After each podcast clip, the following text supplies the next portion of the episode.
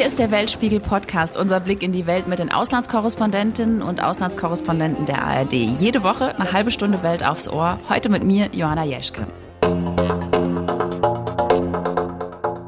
Ja, die Gaspreise, die explodieren. Unser Wirtschaftsminister Robert Habeck, der hat neulich schon gesagt, er duscht jetzt auf jeden Fall schneller und im Winter, da will er auch nicht so viel heizen, um ein bisschen Energie zu sparen. Und ganz ehrlich, ich habe es mir auch schon überlegt. Wir importieren gerade weniger Gas aus Russland und das setzt den Energiemarkt ganz schön unter Druck. Kommende Woche soll jetzt noch die Pipeline Nord Stream 1 gewartet werden. Ja, und die Sorge ist groß, dass Wladimir Putin den Gashahn danach gar nicht erst wieder aufdrehen wird. Es müssen also Alternativen her. Wo kann das Gas herkommen? Wer wittert jetzt seine Chancen als Gaslieferant? Darüber sprechen wir jetzt im Weltspiegel Podcast. Normalerweise spreche ich von Deutschland aus mit den Korrespondentinnen und Korrespondenten überall in der Welt. Dieses Mal bin ich aber selbst unterwegs für einen Weltspiegeldreh und zwar mitten in Argentinien. Wir sind hier in der Provinz Neuquén. Das ist zwei Flugstunden von Buenos Aires nochmal entfernt. Und dann, um zu diesen Gasfeldern zu gelangen, sitzt man dann nochmal drei Stunden im Auto Richtung Süden. Also das ist eine total karge Landschaft. Da sind eigentlich kaum Ortschaften auf dem Weg. Man fährt eigentlich gefühlt kilometerweit durchs Nichts. Das ist wunderschön, toller Sonnenaufgang, Pappeln links und rechts.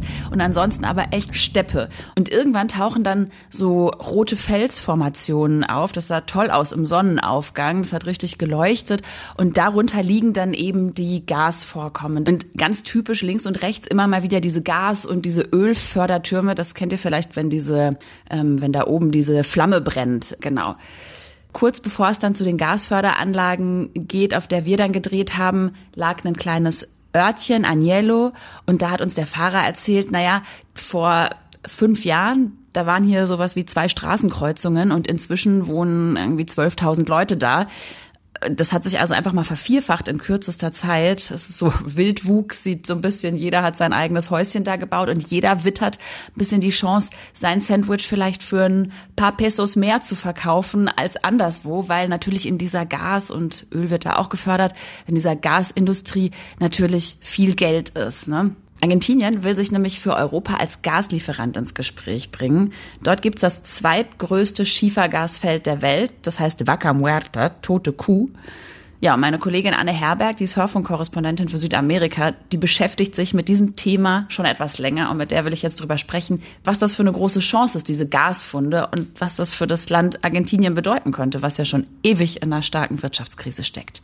Warum heißt Vaca Muerta eigentlich tote Kuh? Das hat uns hier noch keiner so richtig erklären können. Ja, also ich kann es nicht verifizieren, aber es ist anscheinend so, wenn man da von oben drauf guckt, also mit der Drohne oder mit dem Flugzeug, dann sieht dieses ganze Feld, also diese Lagerstätte aus wie eine liegende Kuh.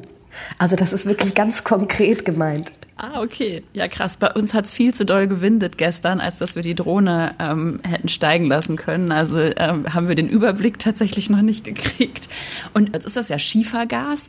Ähm, das heißt, es muss durch Fracking an die Oberfläche gefördert werden. Kannst du noch mal ganz kurz erklären, was das äh, letztlich genau bedeutet? Also Fracking, das ist ja eine Methode, um Gas zu fördern aus sogenannten unkonventionellen Lagerstätten. Ähm, was heißt das? Das heißt erstmal, dass das Gas nicht frei verfügbar ist. Also man kann da nicht einfach in die Erde bohren und das Gas rausholen, sondern das ist ähm, gebunden. Im Fall von Vaca Muerta in sogenanntem Schiefergestein. Und äh, deswegen muss man da so ein ganz spezielles Verfahren anwenden, um dieses Gas sozusagen aus dem Gestein zu lösen. Man kann sich schon vorstellen, Gas aus Stein lösen, da muss man so ein bisschen Gewalt anwenden. Genau genommen geht das so, dass man erstmal in die Tiefe bohrt und dann aber so horizontal in die Quere bohrt, in dieses Gestein rein.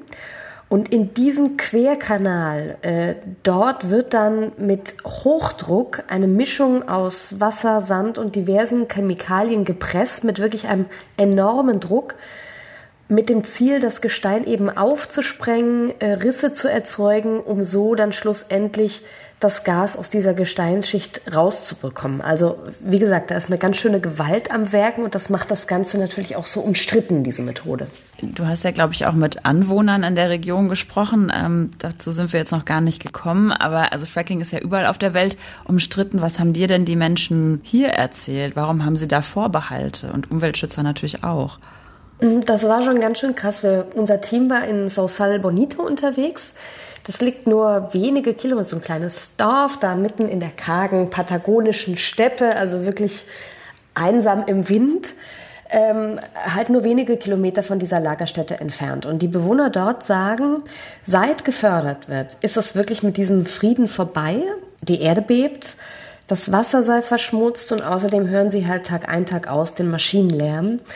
Und äh, seit April diesen Jahres hätten sie 35 Erdstöße registriert. Das hat uns der Kleinbauer Vicente Seno Zapata erzählt, der heftigste mit einer Stärke von 4,5 auf der Richterskala. Also das ist schon ganz schön viel. Und ähm, er hat uns auch sein Haus gezeigt. Hier müssten längst Experten gewesen sein, um zu ermitteln, ob mein Haus abgerissen werden muss oder es eine andere Lösung gibt für diese Wand, die von den starken Erschütterungen geteilt wurde. Also es gibt kaum ein Haus in Sausal Bonito, das keine Risse in der Wand hat, wo nicht irgendwie so ein, die Fassade einfach mal ja in der Mitte quasi durchgeteilt ist. Und ähm, die Bewohner sind eben überzeugt, dass das mit dem Fracking zu tun hat. Dazu braucht Fracking natürlich Unmengen Wasser. Ich habe es ja gerade so ein bisschen erklärt. Und das wird eben aus den umliegenden Flüssen entnommen und dann aber auch wieder in die Umgebung abgeleitet. Ähm, auch feste Abfälle gibt es. Vor einigen Jahren gab es da mal einen Zwischenfall. Da war ein junger deutscher Fotograf unterwegs. Der hat eine offene Müllhalde fotografiert und wurde dann verhaftet. Also das war auch nicht gewünscht, sozusagen, diese Bilder.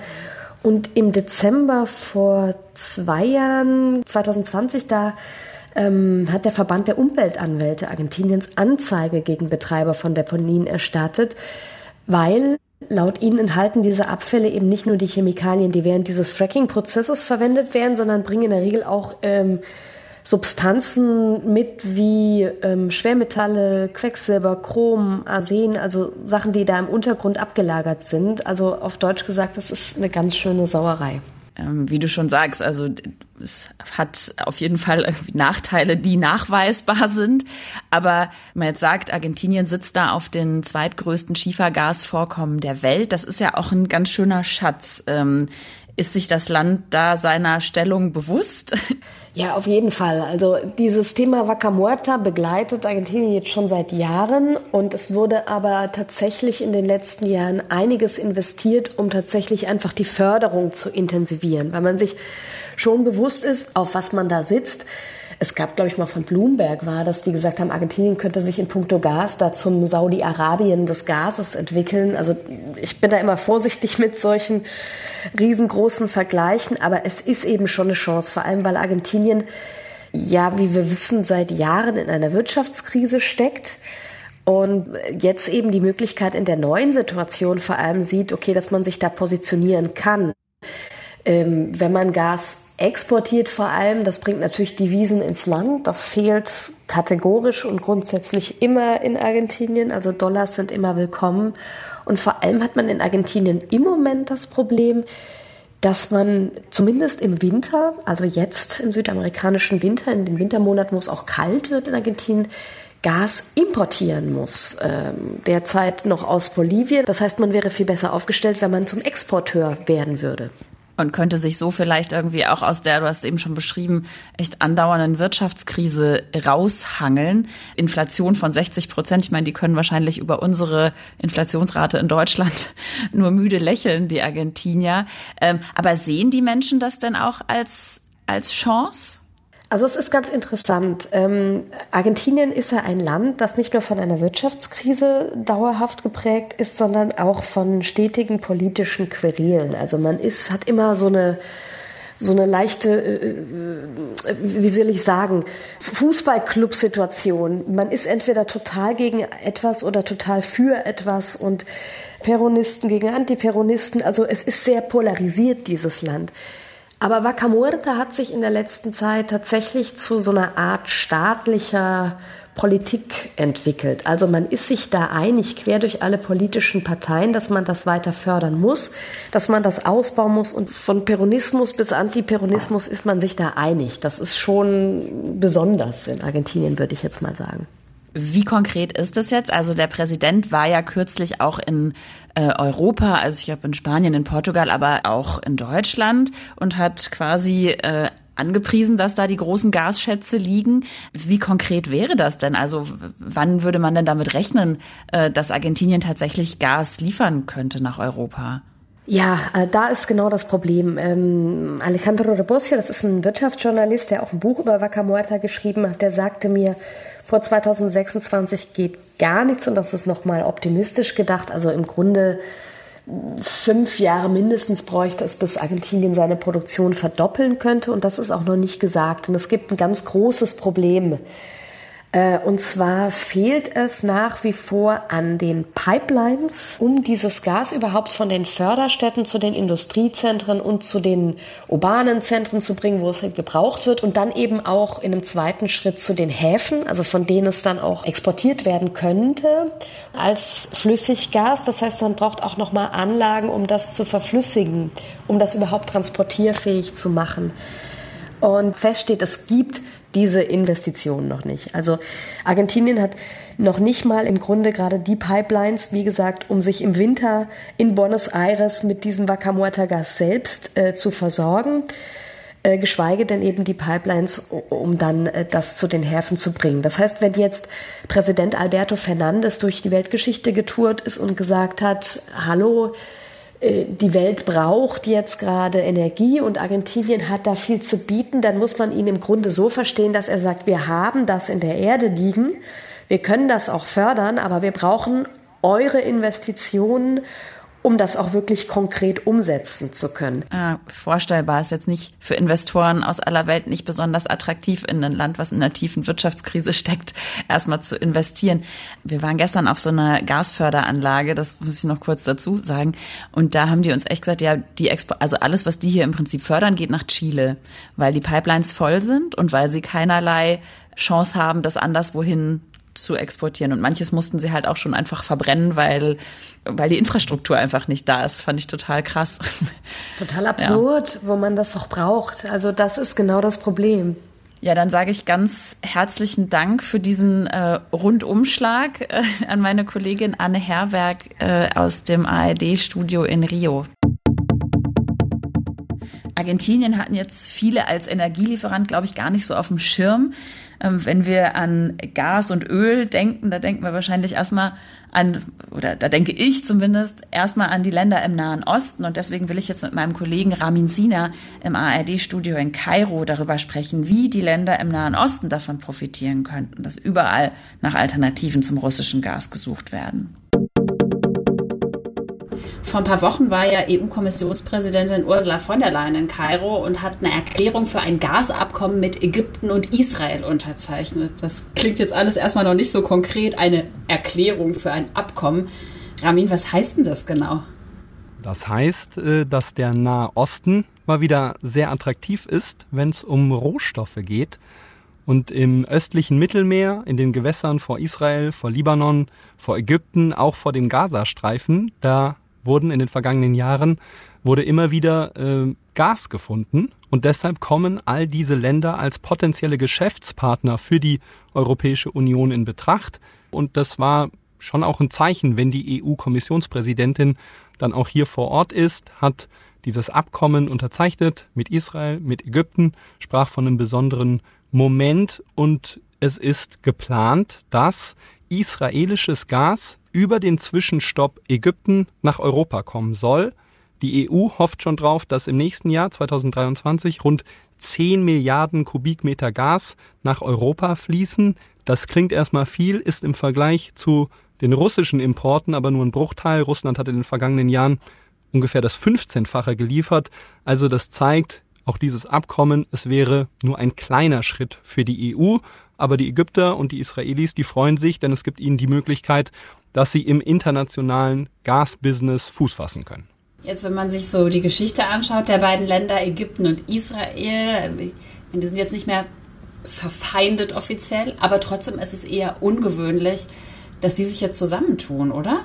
Sie haben äh, mehrere Kriege geführt nach der Gründung von Israel, aber sie haben mittlerweile auch schon seit mehr als 40 Jahren einen Friedensvertrag und äh, sie sind auch im Energiegeschäft jetzt nicht ganz neu. Sie sind ja Nachbarländer. Es gibt seit 2008 eine Pipeline zwischen Ägypten und Israel und äh, die wurde auch immer wieder genutzt und diese Pipeline soll jetzt auch in Zukunft genutzt werden. Es soll nämlich konkret, also in der Vergangenheit war es immer so, dass meistens Energie aus Ägypten in Richtung Israel floss und jetzt soll es umgekehrt fließen, nämlich Gas aus Israel Richtung Ägypten. Warum? Weil die Israelis keine Verflüssigungsanlagen haben. Und diese Infrastruktur, die haben die Ägypter und dann könnte man verflüssigtes Gas in Ägypten auf die Tanker laden und dann per Schiff nach Europa äh, schiffen. Für Israel und Ägypten ist das jetzt gar nicht so eine besondere Sache, dass sie sagen, oh, das ist die Möglichkeit für uns, dass wir unsere Beziehungen verbessern, sondern ich glaube, dass für beide Länder im Vordergrund steht, sie wollen beide Business machen mit der EU und ähm, für die Ägypter ist das palästinensische, die palästinensische Sache, die ja jahrelang auch immer wieder die Beziehungen zwischen Ägypten und Israel ja, die so dazwischen stand, auch nicht mehr das ganz große Thema, auch wenn man das nicht laut und offen so sagen will. Und deshalb ähm, kommt jetzt diese, ja, dieses Energiegeschäft so zustande. Also könnte das Gasabkommen dann auch dazu führen, dass sich die Beziehungen zwischen den beiden Ländern verbessern? Was erwartest du da? Es könnte die durchaus verbessern, absolut. Aber für Israel und Ägypten ist das jetzt gar nicht so eine besondere Sache, dass sie sagen, oh, das ist die Möglichkeit für uns, dass wir unsere Beziehungen verbessern, sondern ich glaube, dass für beide Länder im Vordergrund steht, sie wollen beide Business machen mit der EU und ähm, dass sie als Gasplayer und als die sind sie ja bisher noch nicht so auf dem Weltmarkt in Erscheinung getreten, dass sie da jetzt als Partner der EU ja schon einfach wichtiger werden und äh, Fuß fassen können. Aber es gibt ja auch noch ein paar ganz große Player in der Region, die zu deinem Berichtsgebiet zählen. Ähm, Saudi-Arabien, Katar, die sind unter den Top Ten der Gasproduzenten. Du warst ja kürzlich erst in Katar für eine Recherche. Das Land hat weltweit die drittgrößten Gasvorkommen. Wie war denn dein Eindruck vor Ort? Hat das Land seine Position auf dem Schirm so? Und wie die das auf dem Schirm haben. Also die Katarer sind sehr selbstbewusst. Das merkt man auch in den Gesprächen. Und ich glaube, man kann das schon so sagen. Die Katarer haben den Weltmarkt für Gas quasi miterschaffen. Ähm, vor allem den für Flüssiggas, äh, dass man dann unabhängig von Pipelines verschiffen kann an die Kunden. In Katar ist die größte Flüssiggasverarbeitungsanlage der Welt, Ras Lafan. Bis zu 1000 Tanker verlassen jedes Jahr die katarischen äh, Häfen und die Katarer sind mit dem Gas einfach super reich geworden. Und das spürt man in Doha, egal wo man steht. Große Skyline, Wolkenkratzer, Luxushotels. Also die Katarer können sich gönnen. Und jetzt kriegen sie auch noch die Fußball-WM im November, die dort stattfinden wird. Und sie sind echt mega stolz, dass sie ja, dieses kleine Land mit gerade mal 300.000 Katarerinnen und Katarer hat es geschafft, dass fast die ganze Welt sie kennt, dass Katar wirklich Weltpolitik betreiben kann. Und das haben sie dem Gas zu verdanken. Ich habe gehört, dass die am Anfang auch echt enttäuscht waren, als sie das Gas gefunden haben, weil sie eigentlich auf mehr Ölvorkommen gehofft hatten. Aber jetzt sitzen sie da halt auf diesem riesigen Schatz. Der Wirtschaftsminister Robert Habeck, der war ja auch im März vor Ort, um den Flüssiggasdeal mit Katar zu schließen und hat da halt auch gesagt, wir dürfen uns da überhaupt keine Illusionen machen, dass Handel auch Wandel bringen wird. Also wie problematisch ist denn diese Gratwanderung zwischen Abhängigkeit vom Gas und eben der Kritik an Katar, was die Menschenrechte zum Beispiel angeht? Das ist kein, kein leichter Balanceakt. Und es würde mich auch nicht wundern, wenn die Bundesregierung in den nächsten Monaten das Thema Menschenrechte bei Katar nicht ganz in den Vordergrund rücken wird. Katar ist einfach eines der ganz wenigen Länder, die theoretisch auf einen Schlag einen großen Batzen Gas liefern könnte, aber theoretisch. Sie haben das größte Erdgasvorkommen der Welt vor ihrer Küste liegen. Zwischen Iran und Katar liegt da äh, im Persischen Golf das South Pars North Dome Field und äh, die Kataris investieren sehr viel Geld in die Erschließung dieses Gasvorkommens und deshalb wollen sie aber auch langfristige Verträge mit ihren Partnern, um sicher zu sein, dass sie auch das Geld wieder reinbekommen.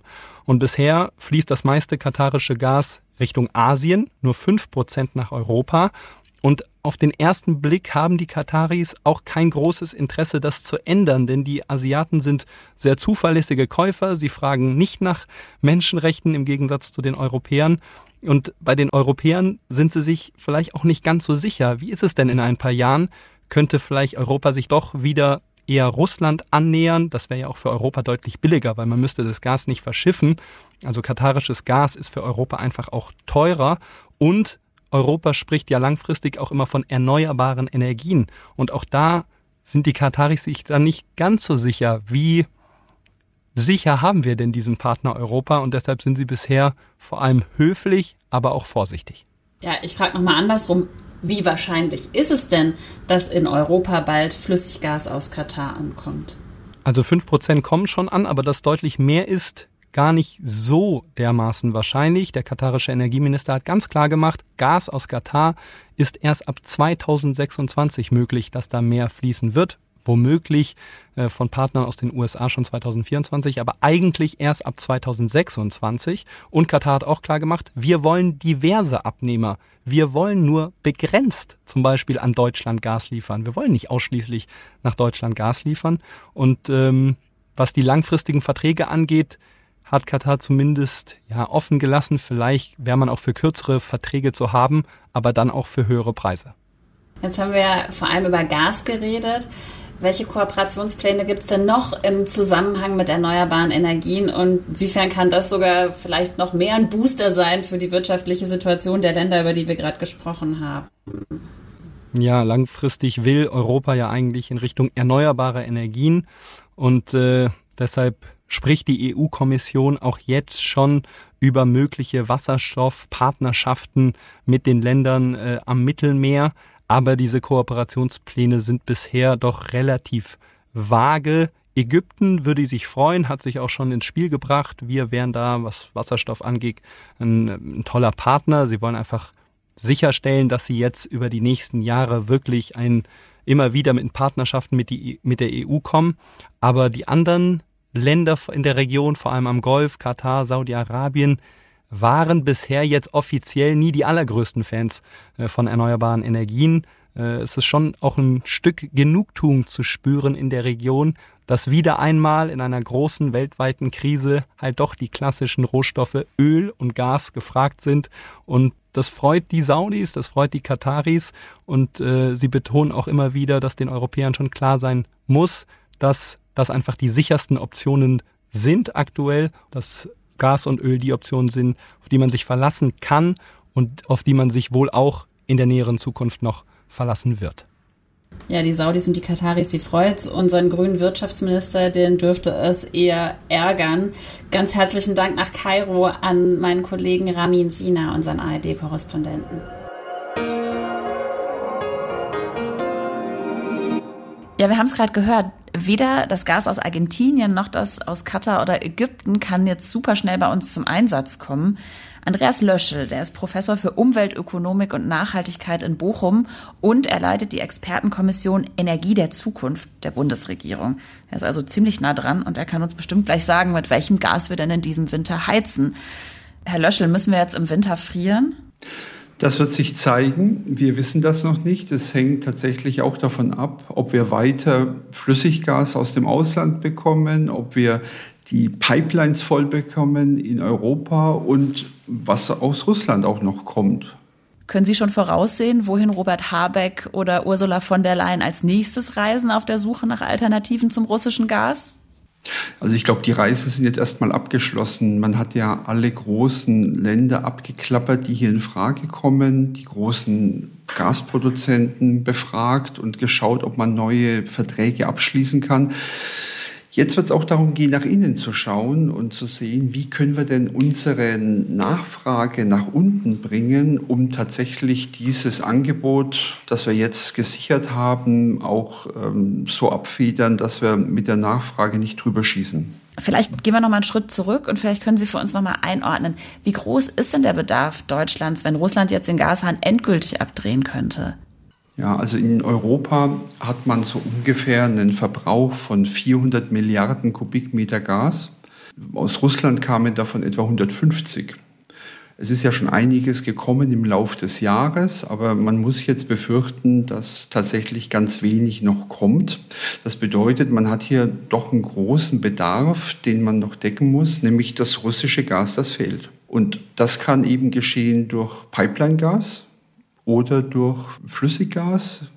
Die Pipelines ähm, sind natürlich sehr beschränkt. Die sind auch in der Vergangenheit schon sehr genutzt worden aus den Niederlanden, aber insbesondere aus Norwegen. Das bedeutet, man hat jetzt insbesondere das Flüssiggas sich angeschaut, denn da gab es noch größere freie Kapazitäten. Und warum ist es so schwierig, das Gas aus Russland zu ersetzen? Ja, das kommt daher, dass Kohle und Öl eigentlich globale Märkte sind, die auch global sehr gut funktionieren. Das heißt, man kann relativ einfach tatsächlich neue Angebote erschließen, während beim Gas die Infrastruktur eine ganz große Rolle spielt. Das bedeutet, man braucht einmal eine Pipeline oder man braucht ein Flüssiggasterminal. Und wenn diese Infrastruktur nicht da ist, dann kann man auch ganz schnell kaum etwas verändert an den Lieferungen. Wir haben ja eben schon von unserer Korrespondentin aus Argentinien und auch von unserem Korrespondenten aus Kairo gehört. So von heute auf morgen scheint das nichts zu werden. Woher könnten wir denn kurzfristig jetzt noch Gas bekommen? Ja, kurzfristig muss man erstmal schauen, wer hat überhaupt noch Verträge, die nicht gebunden sind? Und kann man da neue Verträge abschließen? Und die meisten der Verträge sind tatsächlich schon fix und die sind auch ganz häufig über längere Zeiträume abgeschlossen. Wir haben es trotzdem geschafft, etliche neue Kapazitäten zu erschließen, insbesondere aus den USA, ähm, aber auch aus anderen kleineren Anbieterländern. Und jetzt wird es darum gehen, kriegt man das weiter kontinuierlich aufgebaut. Das ist aber unklar. Die meisten Verträge, wie gesagt, die sind fixiert, die sind langfristig und ähm, aus ganz wenigen Ländern, also hier Australien, äh, Katar, den Vereinigten Staaten und eigentlich nur die Vereinigten Staaten mit größigen, größeren Kapazitäten zu äh, exportieren. Was ist mit Ländern wie Kanada oder Norwegen?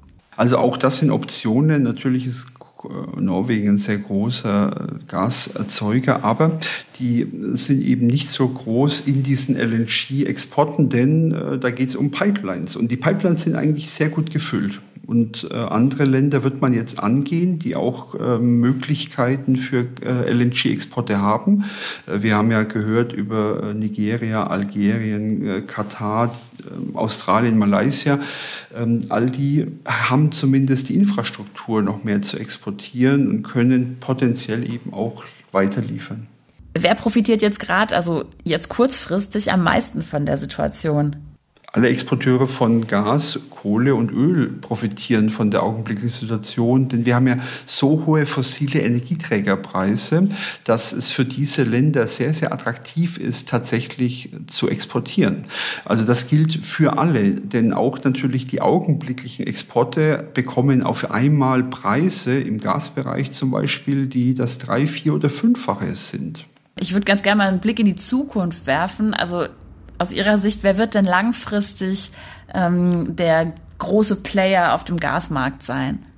Na, also erstmal in der ganz langen Frist brauchen wir ganz dringend den Übergang zu grünen Gasen, das heißt zum grünen Wasserstoff oder zu Derivaten. Das heißt, man braucht eine stärkere Hinwendung auf CO2-freie Gase, denn es ist ja klar, wir haben uns Klimaneutralitätsziele gesetzt, die wir nur erreichen können, wenn wir in der langen Frist aus dem Gas rauskommen. In der mittleren Frist, da wird es etliche Zubauten jetzt geben mit neuen Projekten, die natürlich super attraktiv augenblicklich sind. Das heißt, diese Infrastruktur wird aufgebaut, aber das braucht Zeit. Wir haben das gehört für Argentinien, wir haben das gehört für den östlichen Mittelmeerraum. Das gilt natürlich auch für Katar, wo augenblicklich das größte Erschließungsprojekt läuft. Also das werden die großen Lieferländer der Zukunft sein das erste Flüssiggas, ähm, also LNG-Terminal in Wilhelmshaven, das darf ab sofort gebaut werden und soll ja schon bis Weihnachten einsatzbereit sein. Was sagen Sie, machen wir uns damit unabhängig oder legen wir uns genau im Gegenteil viel zu sehr darauf fest? Nein, ich glaube, das sind ganz wichtige Optionen, die wir jetzt erschließen. Das heißt, erstmal mit den ähm, schwimmenden Terminals, die wir äh, errichten wollen, aber auch dann äh, mit den festen Terminals, die hier entstehen sollen, äh, werden wir einen ganz wichtigen Baustein für mehr Unabhängigkeit für die Zukunft bekommen. Das bedeutet nicht, dass diese Terminals auch sehr stark genutzt werden. Das werden sie wahrscheinlich nicht. Aber sie bieten eben eine Option an, souverän zu bestimmen über die Energielieferungen der Zukunft. Und deswegen sind sie, glaube ich, sehr wichtig. Wie gesagt, das eigentlich Einschränkende werden nicht die Terminals sein, sondern die Kontrakte. Denn viele dieser Kontrakte sind langfristig und wir haben das schon gesehen in den Gesprächen. Die Verkäufer wollen langfristige Sicherheiten und man möchte am liebsten Verträge über 20 Jahre abschließen. Aber 20 Jahre, da wollen wir eigentlich schon klimaneutral sein. Deswegen große Zurückhaltung auch auf Seiten der deutschen Industrie zum Beispiel, sich auf so lange Verträge einzulassen. Also es ist weniger die Infrastruktur als die Verträge, die hier äh, ganz genau zu betrachten sind. Also muss man dann sagen, mit diesen langfristigen Verträgen ist der eigentliche Verlierer dann das Klima oder die Energiewende? Also das kommt darauf an, äh, wie wir das weiter gestalten. Denn eins ist klar, die Idee war ja, dass äh, Gas erstmal genutzt wird, um aus der Kohle rauszukommen. Und Gas ist weniger klimaschädlich als Kohle, jedenfalls dann, wenn man äh, sehr gut auf die Emissionen entlang der Produktionskette schaut. Wenn das gelingt, dann kann das durchaus für das Klima auch eine Übergangslösung sein. Aber wir müssen eben eben aufpassen, dass wir nicht in eine langfristige Abhängigkeit kommen, sondern gleichzeitig diese Weiterentwicklung schaffen, nämlich hin zu grünem Wasserstoff, der eben dann das fossile Gas ersetzt. Und deswegen braucht es jetzt ganz schnell auch Investitionen, ähm, dass diese LNG-Terminals eben nicht nur auf Gas ausgerichtet sind, sondern eben auch auf grünen Wasserstoff. Äh, die ganze Pipeline-Infrastruktur entsprechend weiterverarbeitet und ausgebaut wird und dass wir auch ganz schnell äh, in diesen neuen Markt, den Wasserstoffmarkt einsteigen. Vielen Dank an den Professor für Umweltökonomik und Nachhaltigkeit, Andreas Löschel. Das war der Weltspiegel-Podcast für diese Woche. Wenn euch die Folge gefallen hat, dann lasst uns doch ein Sternchen da, schreibt uns eine gute Bewertung und abonniert uns, dann verpasst ihr auch keine der weiteren Folgen mehr. Redaktion in dieser Woche hatte Steffi Fetz. Ich bin Joanna Jeschke.